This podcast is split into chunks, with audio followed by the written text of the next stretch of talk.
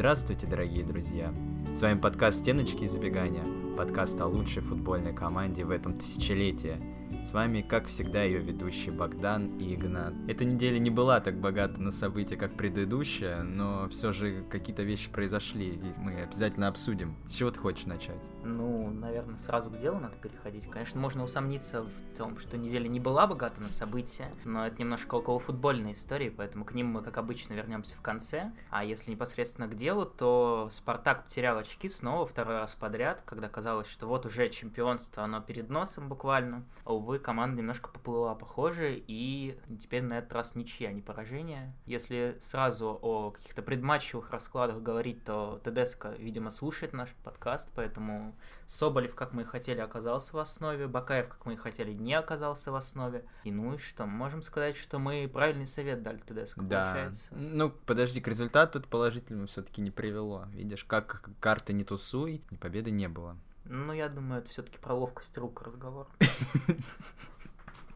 И здесь сразу следует сказать, что вопрошали мы перед матчем, решит ли Спартак проблему того, что совершенно отличаются между собой таймы в плане самоотдачи, в плане какого-то контроля игры. И, ну, ответ на этот вопрос мы получили буквально сразу, потому что первый тайм Спартак провел довольно слабо.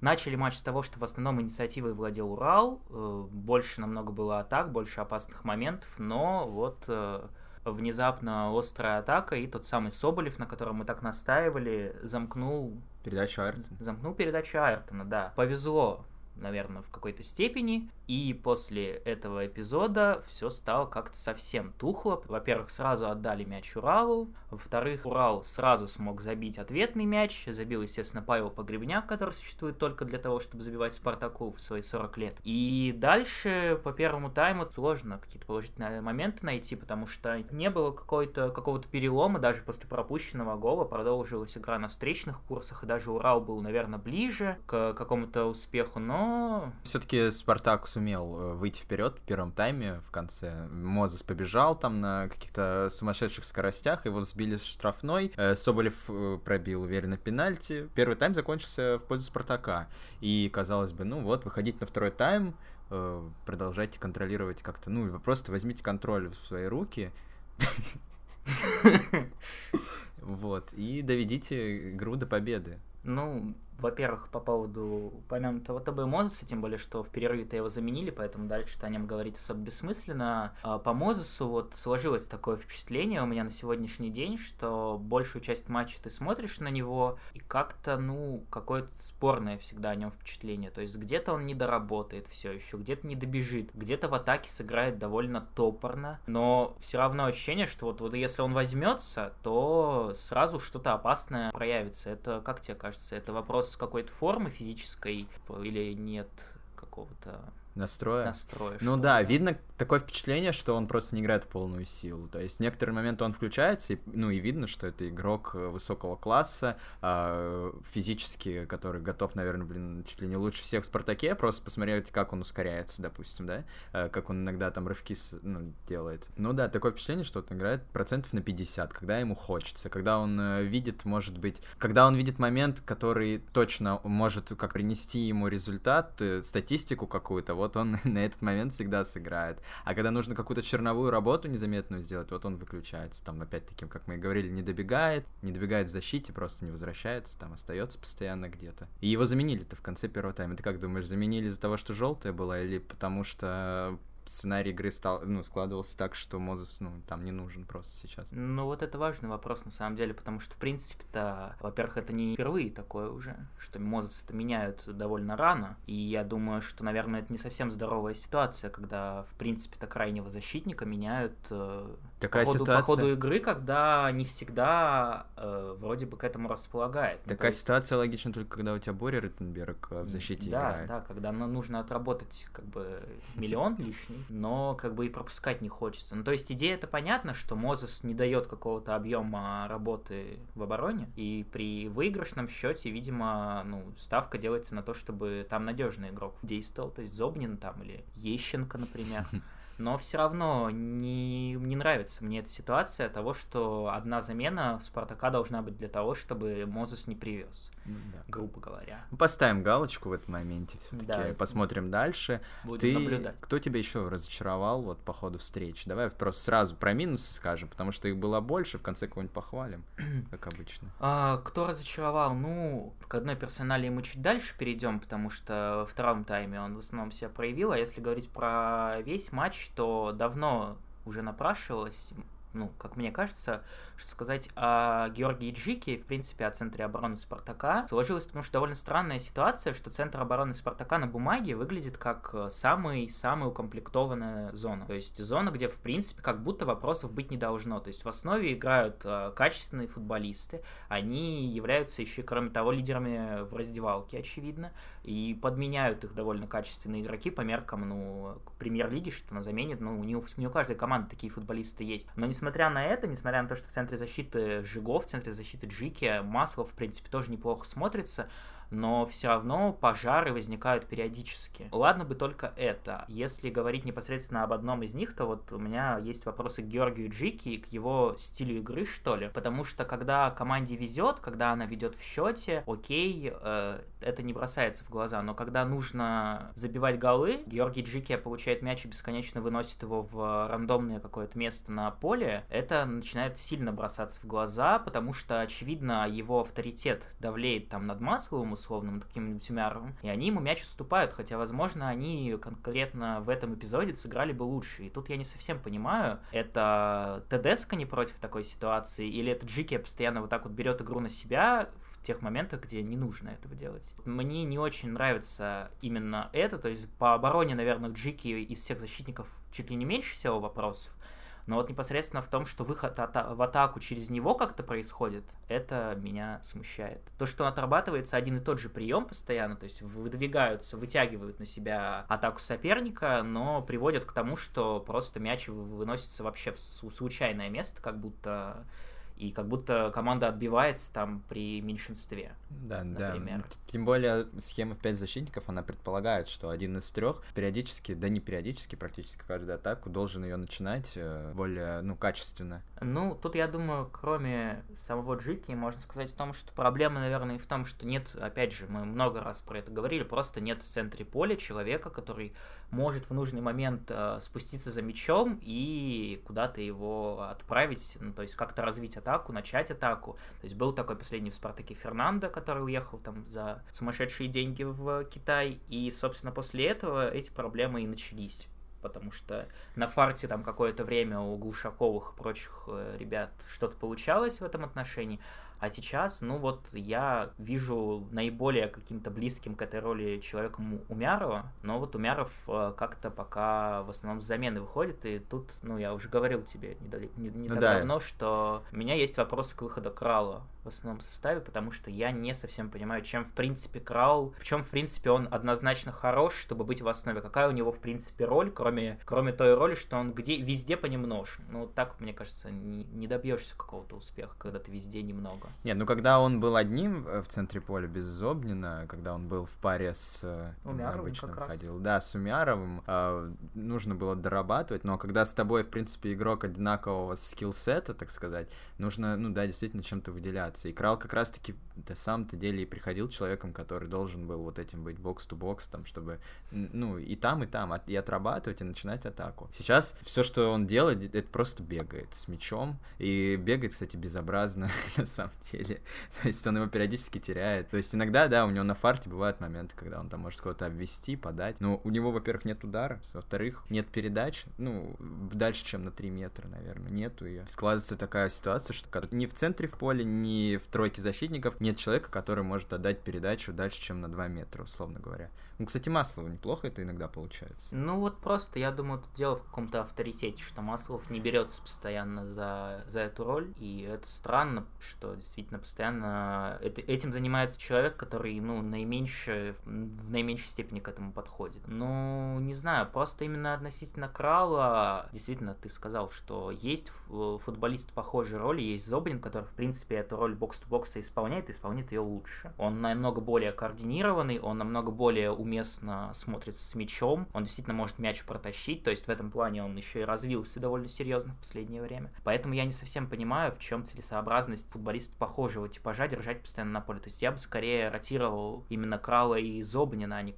а не Крала и Умярова. Спорные, в общем, решения, но так или иначе, немножко мы заговорились уже об этих проблемах. Э, сказал что надо было, казалось бы, доводить матч до победы, потому что, ну, повезло по первому тайму, что назначили пенальти и вырвали вот эту победу на последних минутах в первом тайме. И второй тайм-то начали тоже хорошо. Не тоже, вернее, просто хорошо начали второй тайм. Все вроде как шло к тому, что будут добивать Урал. Будет третий гол, но тут в дело вступил наш пирожочек так сказать. А наш будущий Лев Яшин, Максименко. Ну, во-первых, конечно, беда с тем, что футболист пробегает со своей половины поля, и, ну, это, опять же, вот про центр поля, где два человека, которые вроде как должны там постоянно отрабатывать, но ни одного из них там не было. Ну, хотя Зобнина вот уже на край убрали, ну, вот и, собственно, вот, вот и результат. А, ну, да, да. Убрали на край, как бы Крау вот неизвестно где был. Ну, и, в общем, про футболист буквально со своей половины поля пробежал, там, ну, окей, может быть, есть какие-то вопросы к тому, отбирал отбирал ли он мяч с нарушением, но я не думаю, что это должно волновать конкретно в таком эпизоде. И просто пробежал. Не было вопросов, если бы удар-то у него получился, понятно, что претензии были бы к другим людям. Но удар там был... Э,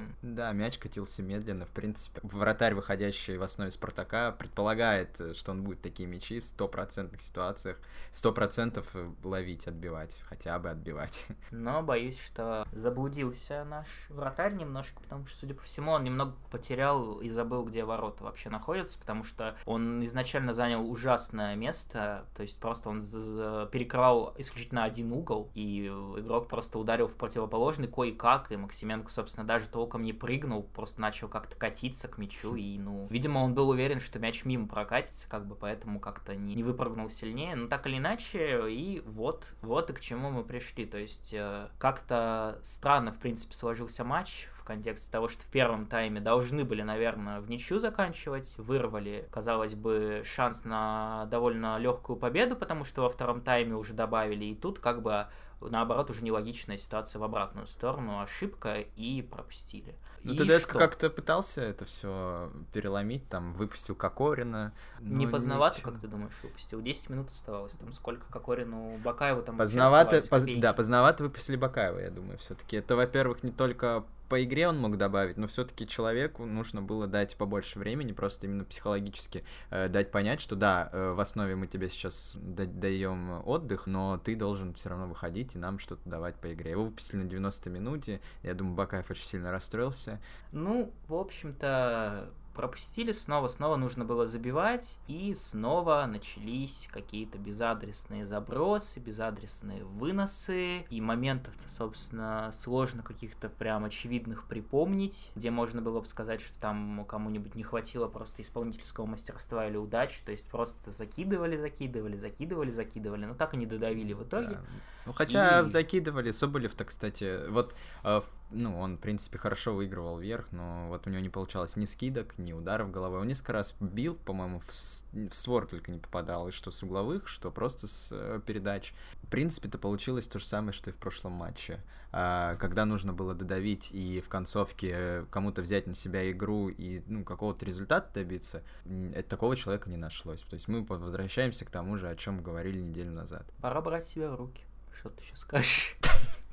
Ну, возвращаясь к Максименко, я думаю, возможно, какие-то причины его нервозной игры в том, что почувствовал парень конкуренцию. Наверное, появилось сразу два кандидата на его место. Во-первых, Селихов наконец-то вернулся в заявку. Впервые он появился вместо Реброва, и, возможно, не, некие, некие нервы у Максименко начали сдавать, потому что Ребров-то понятно, это как бы, ну, человек штанги поцелует перед матчем и все а Селихов-то может реальную конкуренцию оказать. И... И ты про во- легионера, да, Да, хотел и сказать? я хотел сказать про легионера. И в Спартаке 2 в, в то же время проходил матч э, второй команды Спартака, где дебютировал Андреа Романьоли. Тот самый, которого привезли на сдачу от Понса, которого, казалось бы, уже никто никогда на поле не увидит, который, если кто не в курсе, он был только на тех матчах в заявке, где команда дома играла, то есть в- на выезды он никогда не ездил даже. И тут внезапно он появился в основе и сыграл так, Гениальный матч. что у Максименко, конечно, должны быть э, опасения за свое место в основе, потому что всего 4 мяча пропустил Романьоли. Ну, кстати, пропустил от Нижнего Новгорода, а Нижний Новгород лидер ФНЛ так-то. А, ну, тем более, тем более, всего 4 мяча было пропущено, и, в принципе, если посмотреть на каждый гол, то, ну, надо объективно понимать, что ни в одном из них вины Романьоли ни капли не нет, поэтому, ну, очевидно, что еще один, э, еще один плод, так сказать, э, Церновской селекционной работы постепенно всходит. Я думаю, мы скоро увидим не только... И дальше больше, в общем, я думаю. Очевидно, что это не последний матч Романьоль, конечно А мне же. кажется, все-таки последний. Да? Да, в ну Спартаке если... 2 ты имеешь в в виду «Спартаке последний 2». в основе ждем. Ну да, я думаю, сразу в Рому после такого вернут. Не, ну, матч, конечно, интересный. Я всем советую найти хайлайты, посмотреть на гениальную итальянскую технику вратарскую, вот знаменитую. То есть Буфон, да, а, кто там, Дон- Донарума и вот, видимо, Романьоли. Ну, это феноменальный, конечно, кадр. А, В общем, пока у нас как-то пессимистично и негативно уж больно выходит, команда все-таки не проиграла, хотя, наверное, с Уралом это мало удовлетворяет, но если какие-то светлые пятна искать, то, конечно, выход Соболева, которого мы ждали, опять же, оправдал себя. Соболев забил два мяча и, в принципе, по игре смотрелся довольно здорово, то есть он был поярче, чем Понс, и чем Ларсен, и чем Кокорин, тем более, который на замену вышел. И тут как бы все так прекрасно для Александра сложилось, что очевидно, что следующий матч сборной теперь Соболев поедет как основной нападающий. Собственно, как единственный нападающий, которого, кроме всем известного персонажа, Станислав Саламович наигрывал в основе, потому что больше-то некому получается. В общем, здесь мы переходим к нашей новой специально созданной под этот выпуск рубрике. Как она будет называться, коллега? Очумелые ручки, Да. очевидно.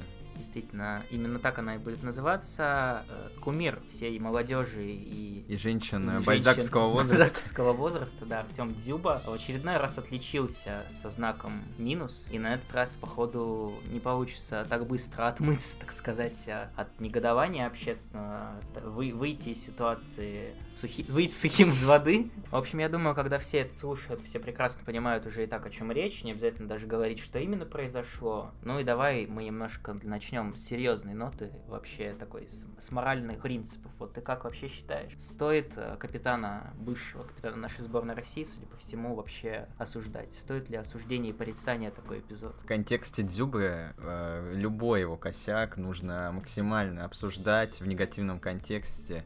Этому человеку он питается, возможно, негативом нашим. Это такая у него ну, вампир. И он очень долго думал, что все ему будет сходить с рук. И все действительно ему очень долго сходило с рук. В какой-то момент мы думали, что кармы не существует, можно делать все, что хочешь. Бог простит, очевидно, э, как футбольный, так и Господь, но, видимо, нет, все-таки справедливость восторжествовала. И Дзюба наконец-то вляпался в такую историю, ну, которую уже не забудет никто. И аренды в какую-то условную там Тулу его уже не спасут от этого. Наверное, ну, мы счастливы, мне Да, кажется, от этой да. ситуации. Да простят нас наши слушатели, что да, мы вот э, в такую низость опустились. Ну, ребят, кто это не обсудил сегодня? Ну, мы не могли пройти мимо. Это вот мы просто сидим и слюни пускаем, практически как сам Дзюба в видео, но только по другой причине. Прям желчь течет из нас. Ну, как ты верно выразился, что многое Артему сходило с рук, поскольку рука руку моет, так сказать, и в «Зените» побеспокоились и озаботились э, процессом обеления репутации Артема, но как бы после такого обеления уж ничего не поможет, похоже. Да и невозможно представить, как с- от этой ситуации ее можно прокомментировать, э, чтобы выйти, да, вот сухим из воды. Невозможно. Я не знаю, что Артем должен прямо сейчас закончить футбольную карьеру и стать уже тем, кем он хочет. Вебкам-моделью, очевидно. Я, я тебе уже говорил, что я бы немного даже зауважал Дзюбу, если бы он смог выйти из этой ситуации, вот в кои-то веке выйти как-то с юмором, что ли. То есть спокойно, то есть без истерик, без пропажи очередной, как всегда у Дзюбы бывает, когда у него все прет, когда у него все здорово, то он сразу выходит на тысячу интервью, рассказывает там, как испанцев побеждали и прочее. Но когда вдруг не пошло, то все, он пропадает для всех. То есть если он вот сейчас не пропадет, если он сейчас как-то это прокомментирует, прокомментирует так, что ну, как бы, ребята, ну что, а, ну, то, наверное, даже тогда, мне кажется, стоит какое-то уважение, каким-то уважением проникнуться, потому что, ну, все мы как бы да. люди, все мы, у всех все бывает, но, конечно, конечно, такого не у всех Такое не у всех происходит, но вот знаете, смотрели мы видео это и хотелось пробить руками лоб. Непривычно видеть капитана сборной в таком... Я думаю, что как бы много людей, которые сейчас говорят в контексте того, что ну все, всякое бывает, как бы за что, какой тут повод для обсуждения вообще, это частная жизнь и так далее. Но, ну, Дзюба никогда, откровенно говоря, каким-то особенно одаренным интеллектуальным человеком не был, но я думаю, что надо понимать, когда ты публичная личность. И как бы я думаю, тут еще может скрыться как бы вообще каким, как именно этот, это видео куда-то попало. Сто процентов скроется, я И думаю. если как бы, окей, если это действительно там с его телефона украли, ну, можно как-то это понять. Но если человек действительно видео такого характера отправлял кому-либо, будучи максимально И уж явно не женели, ну, come on, это явно не жена была. Да. Я думаю, поэтому он-то и замолчал. В принципе, на него могла вступиться, кстати, жена. Почему? Ну, она не вступилась, никаких комментариев не было. Написала бы, сказала, да это он мне отправил. Типа, кого вообще... Да и папа мог бы вступиться. Папа говорит, не в курсе. Да, видимо, и не, не папе отправил. Да, похоже, что нет. Может быть, Зюба врачет. Ну да, там... Есть нюанс. В общем, как мы сказали, уже неделя-то не очень событийная получилась, и матч Спартака не получился таким каким-то достаточно ярким э, и по содержанию, и по результату, чтобы многое обсуждать. Поэтому, опять же, да простят нас фанаты Спартака, что сегодня мы довольно много времени уделили такой теме довольно опосредованно, касающейся Спартака. Хотя все-таки это воспитанник, воспитанник наш, э, наш парень не той дорогой пошел пора так или иначе возвращаться все-таки к теме Спартака непосредственно. Впереди после двух неудачных матчей дерби, наконец-то даже не винлайн дерби, а настоящее дерби с Динамо, которое, в принципе, сейчас на ходу. Вот в режиме реального времени прямо сейчас громят Локомотив и, и новый тренер, ну, то есть, понятно, команда на подъеме, поэтому немецкая, дерби немецкой школы нас более того ждет. Поэтому какие ожидания да, у тебя? вот я жду этот матч, потому что мне нравится, как играет Динамо, я иногда попадаю на их матч матче. У них интересные игроки собраны. Опять-таки, вот немецкий тренер. Вот можно внимательно посмотреть, как он будет э, играть с сильным соперником. И Спартаку, ну, наконец-то будет команда за последнее время, против которой э, есть, ну, можно что-то показать. Я имею в виду, что Динамо точно не закроется после первого гола. То есть они дадут поиграть. Вот я жду интересную игру с голами там. Голевую феерию, в общем, ты ждешь? А... Какой-то интересный матч. Ну, мне просто с Уралом, не знаю, ну, это блеклая все равно игра была. Опять команда, против которой играет Спартак, закрывается, а, либо Спартак закрывается, непонятно, тогда, когда от него этого не ждут. Ну, говоря про результат, как ты считаешь, если потеряют снова очки, если вот в ничью сыграют, то что, все с чемпионскими амбициями прощаться? Да нет, будет? почему? Ну, тут неизвестно, как сейчас Зенит себя поведет, вот понимаешь? Возможно, сейчас команде настолько будет э, какой-то спад психологический, что они вообще выключатся из борьбы, и по факту останется только ЦСКА, который Еврокубки, которая сто раз еще может там устать в них, и потерять очки в календаре. В общем, надеемся на победу, конечно. Понятное дело, что соперник довольно сложный, и хочется сразу сказать, что не нужно делать каких-то скоропалительных выводов, даже если снова будет потеря очков. Все-таки мы, наверное, пока что верим в Доминика Тедеско, верим, что удача вернется, потому что, ну, надо быть объективным. В первой части сезона был элемент некого фарта зачастую, когда в равных матчах, когда соперники ниже классом выглядели довольно здорово, даже матч с Химками недавним, с Тулой, э, с кем-то еще были подобные матчи, когда вот, ну, на, на каком-то буквально шальном ударе, на элементе везения Спартак, вытаскивал да. Спартак победу. Сейчас немножко другой период начался, началась черная серия немного. Возможно, Спартаку, может, начали как-то готовиться по-особому. Я имею в виду в тактическом плане. Все, все замыслы ТДСК раскрылись. Будем надеяться, что ТДСК есть чем да, удивить. чем удивить, еще. придумать что-то. Поэтому прогноз у тебя есть. Я надеюсь на победу. И, ну, а прогнозировать что-то сложно. Я уже, по-моему, ну, три или четыре тура подряд мои прогнозы не сбываются, поэтому я по постараюсь в этот раз аккуратно как-то спрогнозировать. Как говорится, 2х. Э, ну, то есть либо победа, либо ничья. Поэтому 5-1 на 5-1 я уже ставить не буду. Наверное, 6-0. Хорошо.